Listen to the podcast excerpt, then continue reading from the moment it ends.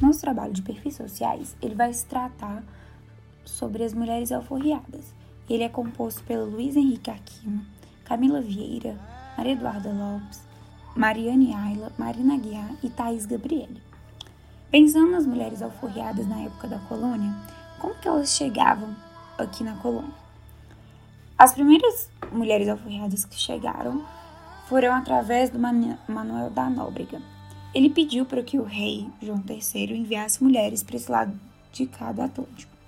Sendo assim, nos anos seguintes, até onde os registros indicam, foram enviadas mais ou menos 18 órfãs, é, a partir de 1551. Assim, no passar dos anos, várias outras mulheres chegavam e elas chegavam à força. Elas não tinham uma escolha sobre querer vir ou não. Para entender os papéis sociais que essas mulheres é, tinham naquela época e como que elas viviam na, na colônia e como elas se relacionavam com os outros grupos, é basicamente uma linha de raciocínio porque as três questões estão interligadas. Existia uma grande diferença racial naquela época, então a mulher branca era totalmente tratada diferente da mulher negra. A mulher negra era vista por ela ser basicamente negra.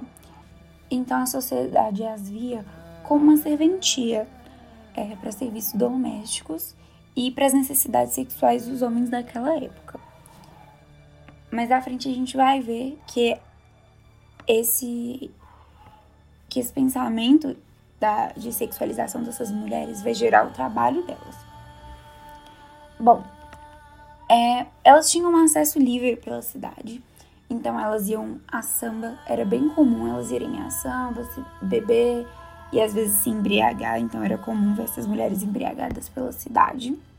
O acesso ele não era totalmente livre, é o que vai ser tratado também nas obrigações e direitos que elas tinham naquela época. E elas eram muito reprimidas, muito hostilizadas no seu cotidiano, muito alvo de preconceitos daquela época, porque muitas pessoas não concordavam delas serem libertas. Então, às vezes, elas eram detidas e elas tinham que provar que elas eram libertas, alforriadas, então, pelo fato de elas serem negras, elas eram vistas como escravas.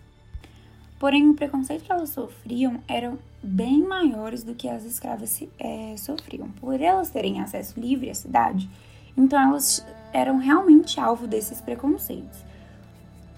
E a sexualização que elas tinham naquela época, ela vinha não só de homens brancos e donos de engenho, e enfim, essa sexualização vinha de homens escravos ou então libertos, homens negros. Enfim, a sexualização ela vinha por parte de todos os homens. Pensando nessa sexualização e quais foram as estratégias que elas adotaram para sobreviver e se manter socialmente, naquela época existia as trocas comerciais e essas mulheres elas vão trabalhar como como profissionais do sexo. Elas vão desempenhar um grande um papel bem importante nessa sociedade pensando dessa forma. E se diz que é uma permanência econômica e cultural que foi mantida pelas africanas no Brasil. Existiam também assim as negras, que elas eram profissionais do sexo, acumulavam dinheiro e compravam escravos e escravos, porém que não mudava muito a visão da sociedade é, sobre elas. Elas continuavam sendo vistas como mulheres negras, ex-escravas e descendentes de africanos ou africanas. E quando elas se recusavam a prestar esse tipo de serviço, elas faziam dívidas e ficavam dependendo de terceiros que iam sustentar essas mulheres. E dentro disso, essas mulheres alforriadas, elas sofriam abuso sexual, tortura psicológica e física, situações de humilhação e elas eram tratadas com total desrespeito pela sociedade. Quais eram suas obrigações?